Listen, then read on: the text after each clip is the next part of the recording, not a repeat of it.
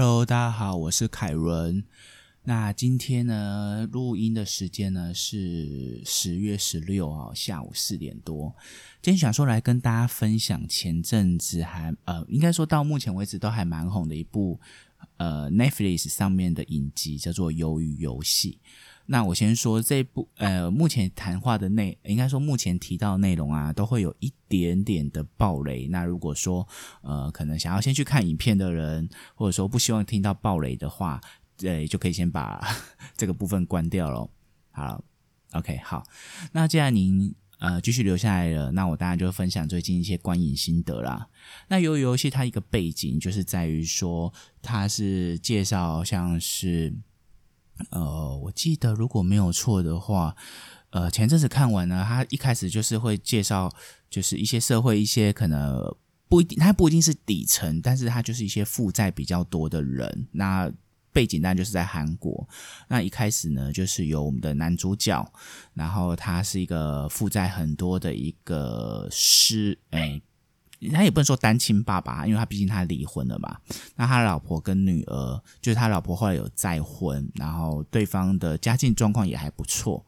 那因为他的负债，男主角其实负债还蛮多的，然后又爱赌博。我记得他第一集他就有在一个赌赛马的一个画面有出现。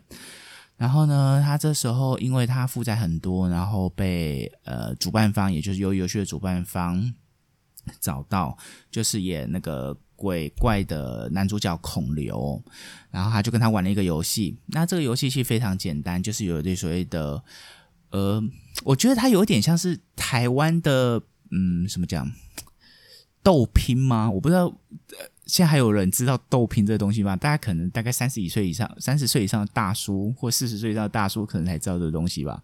还有点类似台湾的斗拼子啊，只不过他在说，呃，在韩国我记得好像叫做翻牌子还是。打，反正就是有点类似打牌，就是把对方的那个牌给翻过来。但我觉得它有点像信封袋，我反而觉得它比较像信封袋，比较不像牌。好，没关系。那一开始呢，其实他就告诉他说，只要你打赢过孔刘的话呢，他基本上就是会给他十万块或一巴掌，就两个条件嘛。然后呢，男主角呢一直输，一直输，然后输到最后，终于最后一次赢了。就孔刘不让他三巴掌，直接给他十万块。其实这一幕啊，对我一个感觉就是，呃，由于游戏它其实是在告诉呃玩家，第一个确认他们是不是被逼到绝境了。第一个，第二个是说确认他们是不是就是可以为了钱连自尊都不顾了，连尊严都不顾了。我觉得在第一幕这一个重这个地方还蛮重要的。哦。好，然后呢，呃。就说到做到嘛，就是他给他十万块之后呢，那孔刘就离开了。那离开了之后呢，我们男主角他一直在思考说，那后续呃，因为毕竟被债务缠身了嘛，他最后决定还是要打孔刘给他那个名片，然后他就去参加了这场游戏。那这场游戏呢，其实呃，如果有看影片的人，大概都知道，或者说有看过网络上大家在说影评，应该都知道，他最后呃，其实。随着后面人越来越少的情况下，都可以看到墙壁上的那个壁画，其实就是他们在玩的游戏内容。那一开始我记得好像是四百五十六位，就是我们男主角是最后一位在报名的。然后四百五十六位的参赛者呢当中，呃，我记得第一关就是一二三木头人这一关。大家可以去搜寻，在网络上还蛮多那个就是奇怪的机器娃娃，包含到它的韩语的配音，如果做成空耳的话，中文其实还蛮好笑。那我这边我这个部分我就不报了，大家可以去搜寻看看哦。那这个部分一二三木头人，因为一开始游戏呃在活游戏开始之前呢，他们都只有介绍说这个活动这个内容，如果说呃输了就会被淘汰，但他都没有告诉他淘汰的。状况是什么？等到第一个第一集，就是一二三木头人的时候，有一个玩家不小心呃被鬼抓到了，结果枪声一下，大家就吓到，然后大家就开始逃窜乱窜，结果呢，就因为这个原因，大家惊恐了，所以第一场就死了，大概应该说淘汰啦，淘汰了大概快一半的人数，那来剩下两百多位。那大家也都吓到，都说：“哇靠！这场游戏原来是玩命的啊！”那接下来呢，就是来到第二关，它每天就是会有一关的一个形式。那来到第二关呢，就是有点呃，在呃影片说明它叫做碰糖啦，但我想它应该是类似一个韩国的小时候，就它就是韩国小时候一个呃算是零食甜点。那一开始呢，玩家。不对，应该说一开始呢，游戏方也不告诉你说这个到底是要做什么，他只会一开始先告诉你先选图案，选图案哦。那它有，我记得有雨伞、三角形、圆形跟星形。那这个碰糖要怎么玩呢？就是它在时间之内要把那个糖啊那个形状把它抠出来，但是抠出来当中你又不能当中有这个图案毁损，一旦毁损的话呢，当场就会被。呃，主办方的人给枪毙跟枪决。那其实，呃，如果说仔细看的话，其实这一个他们玩的游戏都是非常简单的，就是韩国的一些小时候小朋友在玩的游戏。可是，如果说是赌上性命的话，其实就蛮可怕的。那这个部分来讲的话，因为一开始选图案的时候，哦，对，选图案的时候，其实我们男主角并不知道这个游戏这个选图案的用意到底是为了什么。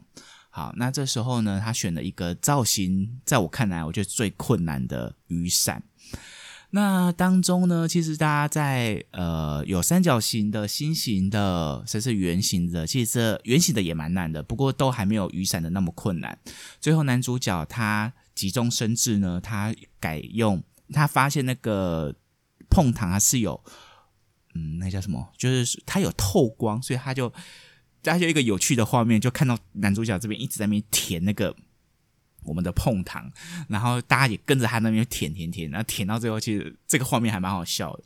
那很幸运的，最后男主角这边也过关了，这倒没有什么问题哦。好，那接下来在第二关就是取那个碰糖之后呢，晚上有出现了一个呃，算是官方，也就是所谓的游戏方他认同的一个活。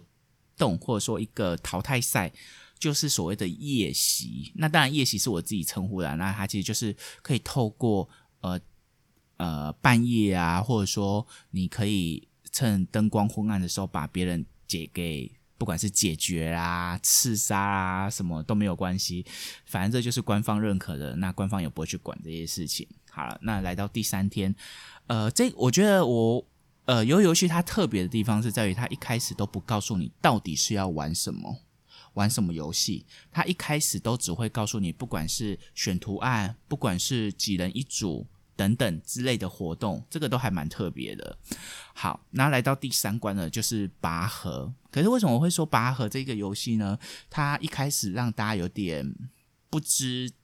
呃，应该讲说，它是一个团体对抗赛，所以呢，一开始呢，他就要求在活比赛之前，玩游戏之前呢，必须要先把，就是要选好十位队友，包含自己就十位队友。那这当中当然也包含到可能呃看不起，觉得女生比较没有用啊，或者说老人比较没有用啊，这些一开始都有被可能多数人排除掉。甚至也有遇到那种就是一定要夫妻合作的，那最后也就被排除掉了。然后他在选的时候呢，呃，也因为我们男主觉得说啊，那个可能就是我们所谓的零零一号这个这个，嗯，应该说大 boss 吗？啊，对啊，算大 boss，因为毕竟大家如果有看的话，就知道为什么我后面会说他是大 boss 哦。然后呢，因为零零一号他。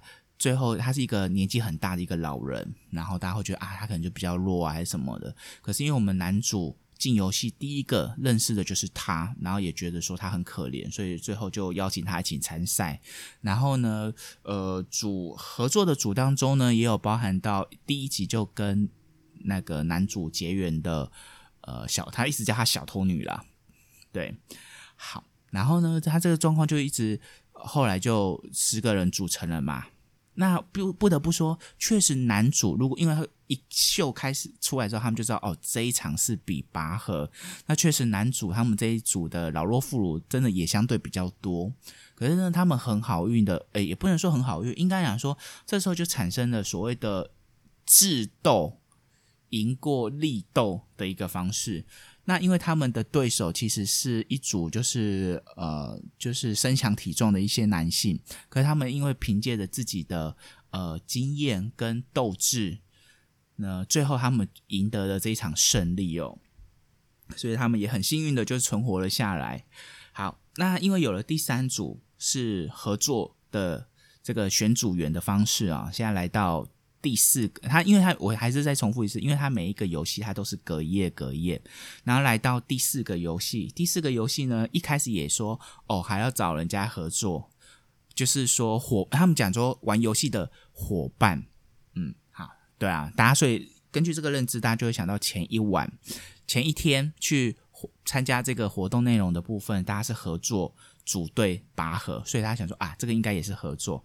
好了，那既然合作了，那大家一样想想也想得到，女人跟老人这个就是会被排挤的嘛。好，那我们男主呢，一样，他还是秉持着一个非常的大爱的精神呢，他就是跟我们零零一号合作了，就是我们的最后的大 boss，他的一个老人啊。那跟他合作之后呢，因为毕竟老人都没有人选嘛，那因为弹珠。就殊不知这一场游戏呢是要跟自己合作的对象做淘汰赛，哇，这个落差就很大喽。前一场还是做合作团队赛，结果呢这一场找的伙伴居然就是淘汰赛。说真的，这一场游戏呢，它。有点 shock，让大家都很惊讶到。然后呢，最后男主其实本来已经快要输了，但是他有实在是不能输的理由，他有点诓骗我们的老人家。那最后呢，老人家因为他的游戏规则是这样，双方各有十颗弹珠，在三十分钟之内呢，要用赢，不管要用比赛用什么方式，就要赢得对方十颗弹珠。但他唯一的条件就是不能使用暴力。那不能使用暴力的情况下呢？男主因为呃老人他有失智的状，就是有点老人痴呆啦。然后呢，他就一直用，最后是用骗的方式把他的弹珠骗来。那骗到最后他只剩一颗的时候呢，呃，男主就是还是要继续玩游戏嘛。但是老人就突然一直说不用，不想玩了还是怎么样？那最后他突然讲了一句：“那你骗我的弹珠就合理吗？”意思大概是这样啊，那男主就吓到，因为他没有想到，其实老人从刚刚被骗的这段时间，他其实都是知道的，他不是呃无呃失智的状态，所以那个男主也有点愧疚。那所以，但是因为老人觉得说，因为他自己也得了脑脑癌了，也活不久了，他就想说，好，那一样就是，既然他们是那么好的合作伙伴。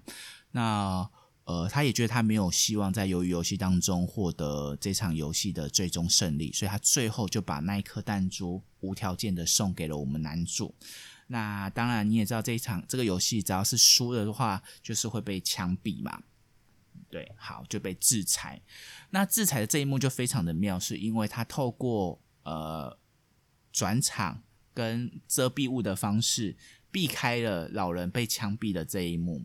好，那避开了之后呢，他就来到呃下一场。那当然，因为听到一个枪声，大家就会知道哦，可能老人死了。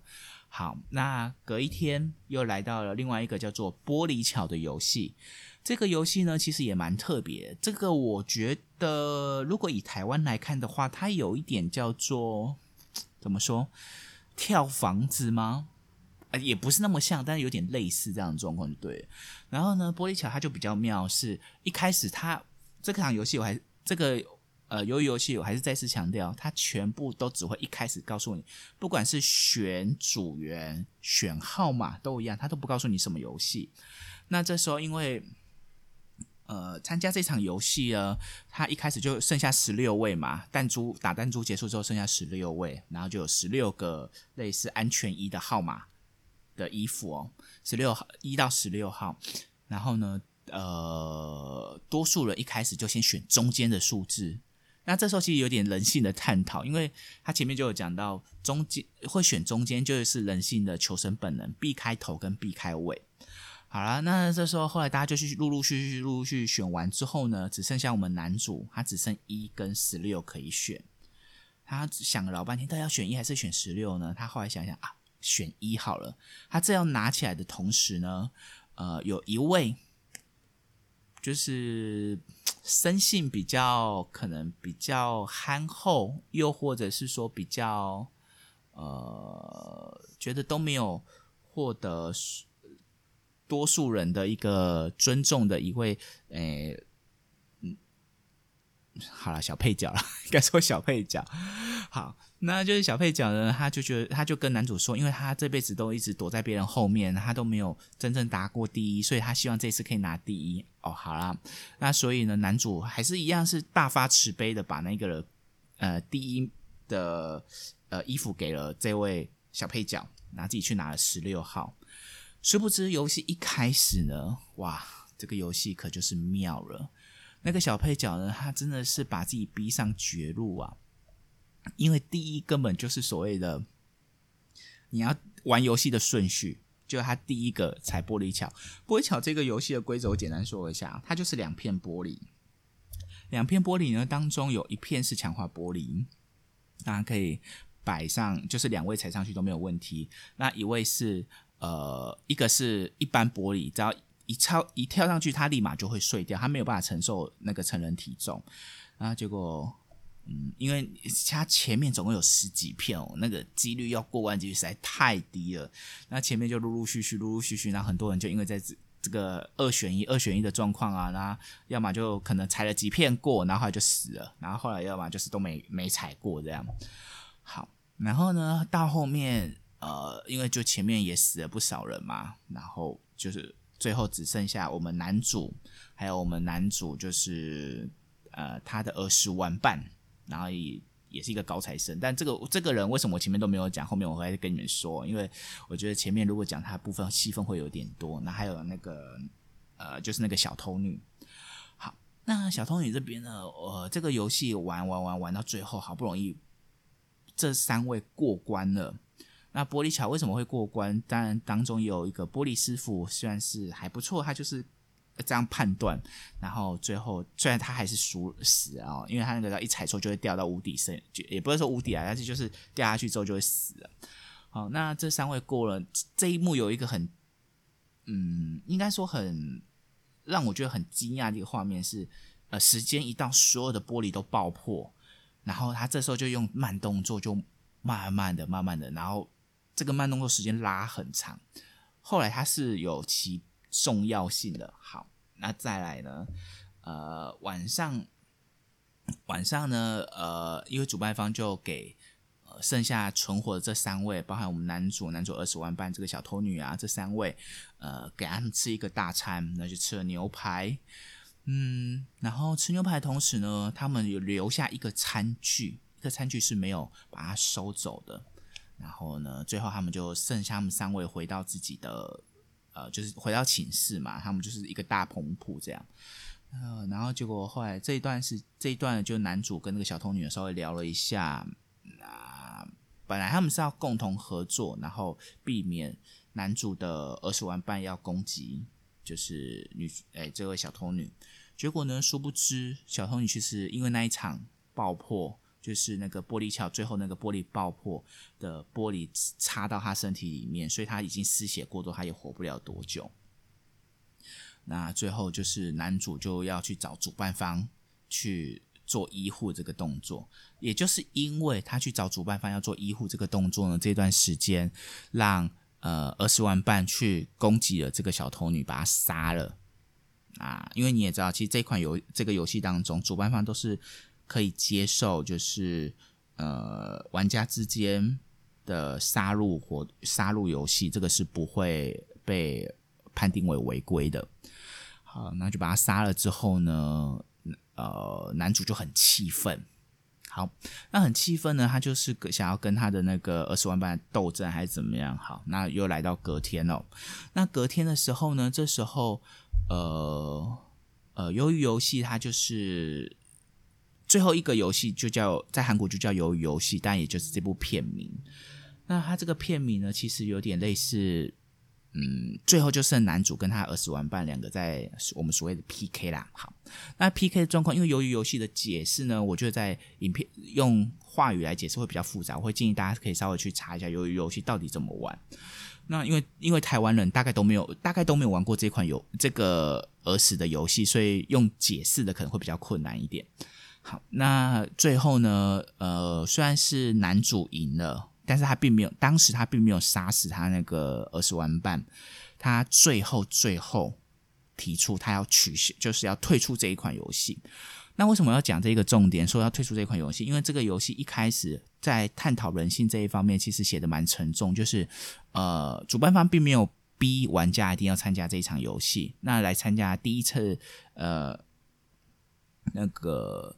呃，一二三木头人之后，就他有一个规定，就是说，只要有超过一半以上的玩家要取消，就是要退出游戏的话是没有问题的。只是说参加的那些奖金，因为他每一位诶被淘汰的人，他代表的就是一亿的奖金。淘汰的那个部分呢，就会那些奖金就会平分给就是淘汰人，赢的人完全都没有任何拿到奖金。好，那到这时候呢，呃，一开始是大家就。有大家都回去了嘛，就是取消，然后回到自己的那个原本的工作岗位上哦。那因为因为实在大家觉得实在负债太多，还是这样没有办法翻身，最后又全部又哎没有全部，大概呃剩下两百多位当中，又有一百八十几位后来又回来，其实回来比例算蛮高的。那回来之后呢，大家继续参加游戏，一直到最后，最后就是剩男主跟我们那个呃他的儿时玩伴，好。那这时候，男主就提出了说，他要放弃，就是要取消这款游这个游戏。男主的儿玩伴就不愿意，他最后觉得说，都已经玩到这个时候了，他就拿刀割了自己的颈动脉。哦，这有点血腥，不过大家可以去看了。反正他内容大概就这样，割了自己的颈动脉之后呢，就死了。那因为失血过多嘛，又下雨天，那个场景的状况还蛮复杂，反正就下。这个状况，那最后当然是男主获得胜利。那男主获得胜利之后，他很顺利的拿到四百，我记得没错，应该是四百五十六亿的那个游戏奖金。好，那这个活动来讲的话，到最后呢，他。一直期都没有动这笔钱，但我觉得这边有一个故事有点奇怪，是男主领出了一万块，可实际上他自己是一个参赛者，他理论上应该可以拿领出一亿，但是我不懂为什么他只有领一万块。好啦，可能是编剧想要让这一部分比较有震撼力吧，所以他就只有领出一万块，然后他也都没有再动用其他的钱，那所以那一笔是四百多亿的奖金呢，就一直放在某一间银行。那一直过了一年之后呢，就是银行的上诶高层或者说银行的经理呢，就问呃主男主说，诶这笔钱要怎么运用？男主也就很纳闷说，他一定要运用这一笔钱吗？那当然是没有说一定要运用啊，只是他放在那边也是很大一笔钱哦，四百多亿的那个韩元。那最最后的状况呢，他就呈现呃我们他一直在呃有点算是这一。一年当中过得有点浑浑噩噩这个样子，然后一年之后就你知道胡子就留的很长，很颓废的感觉。然后就他突然收到一封来自于你的冈部的，在某一个时间点要去某一个地方的一个呃，算是信件呐。好，来自于你的冈部。那冈部其实就是我们说那个零零一的那个老头，叫人家老头好像这很奇怪 啊，那个。那个长者啦，好长者，那他呃如约而至嘛。那现场其实就是呃这位长者呢，他自己一个呃，他告诉他是否还相信人性，就询问他第一个，他并没有呃骗他，因为他确实是也脑癌末期了，这个确实啊，这游戏一开始的时候都有提了。然后再来就是他在这场游戏当中，他其实玩的很开心，因为他觉得说嗯。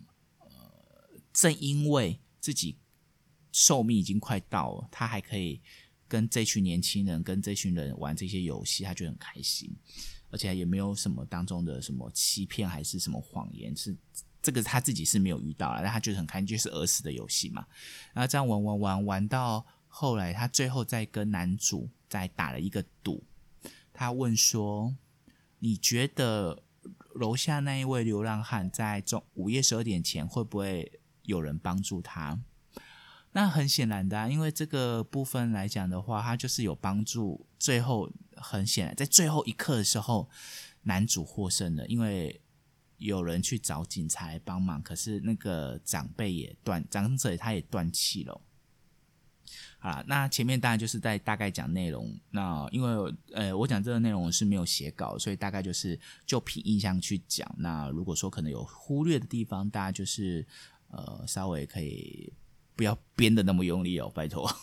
啊，当然如果是他觉得说，哎，我讲评很差还是怎么样的话，当然也是底下留言也都没有关系，反正我都可以接受，可以改善。只是我就是还是说啊，我的 podcast 基本上就是。不写讲稿了，因为写讲稿其实有点麻烦，而且也不太可以随心发挥。好，那 OK，这个过程，这个或整部九集其实也不长，每一部大概就差不多一个小时左右啦，大概一个小时上下，然后大概一个周末，其实如果顺利的话就可以看完了。好，那我现在要讲讲我的观影心得哦。我我先说实在话，我觉得这部影片它有一点，呃，男主有点过度的。圣母心，我必须这么说。如果说大家可能在早期有看过一部日剧叫做《诈欺游戏》的话，里面有一个呃男主叫做呃神，如果我记得没错，他哎不是不是男主，女主他应该叫做神奇直。如果我没记错他的名字的话，反正就是大家都里面都叫他小直小直这样。他就是一个秉相信人性，就是绝对可以呃。不互相欺骗、诚实至上的一个人。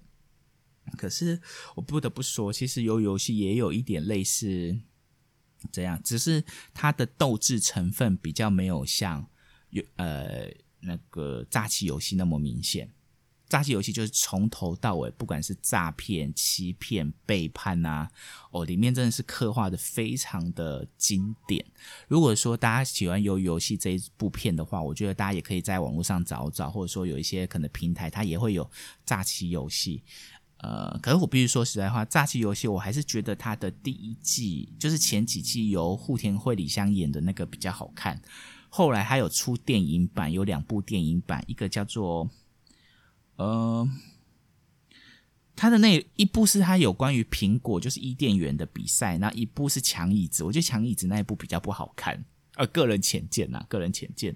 那我会觉得说，呃，其实这部影片的话，如果说大家会觉得想要跟呃更了解这部，在不能说更了解，应该说大家觉得说这部可能有游戏不错看的话，我觉得大我也推荐大家去看《诈欺游戏》。它的集数就稍微多一点，可是它全程都在斗智，我觉得是真的还蛮好看的，大家可以去看看。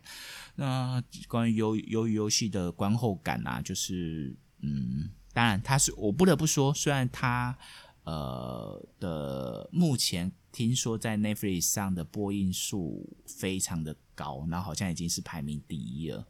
可是如果你问我说它好不好看吗？我真的觉得还好，我没有。当然，因为它的集数很短啊，如果大家想要哎看的话，其实都没有关系。但我真我真的觉得它并没有像我想象中的，呃，或者说大家网络上影评讲的那么的好看。个人觉得，那当然，诈欺哎，不是，不好意思，诈不是诈欺游戏。由于游戏它当中呢，还有一部分是有关于呃警察以及呃幕后老大跟主办方、主办人的，应该说活动负责人。的一些支线的部分，这个我就不细谈，这个就留给大家有兴趣的话，可以大家去再去看这个影片。那今天跟大家分享就到这边。如果说呃，对于呃想要再呃聊聊未来有什么影片的话，或者说有想要呃谈什么话题的话，也都欢迎可以在 Apple Parks 底下留言。那如果说我有看到的话，我有回复给大家，或者说诶找类似的题材来跟大家分享。那今天就先到这样啦。那我不知不觉也大概也讲了快半个小时了。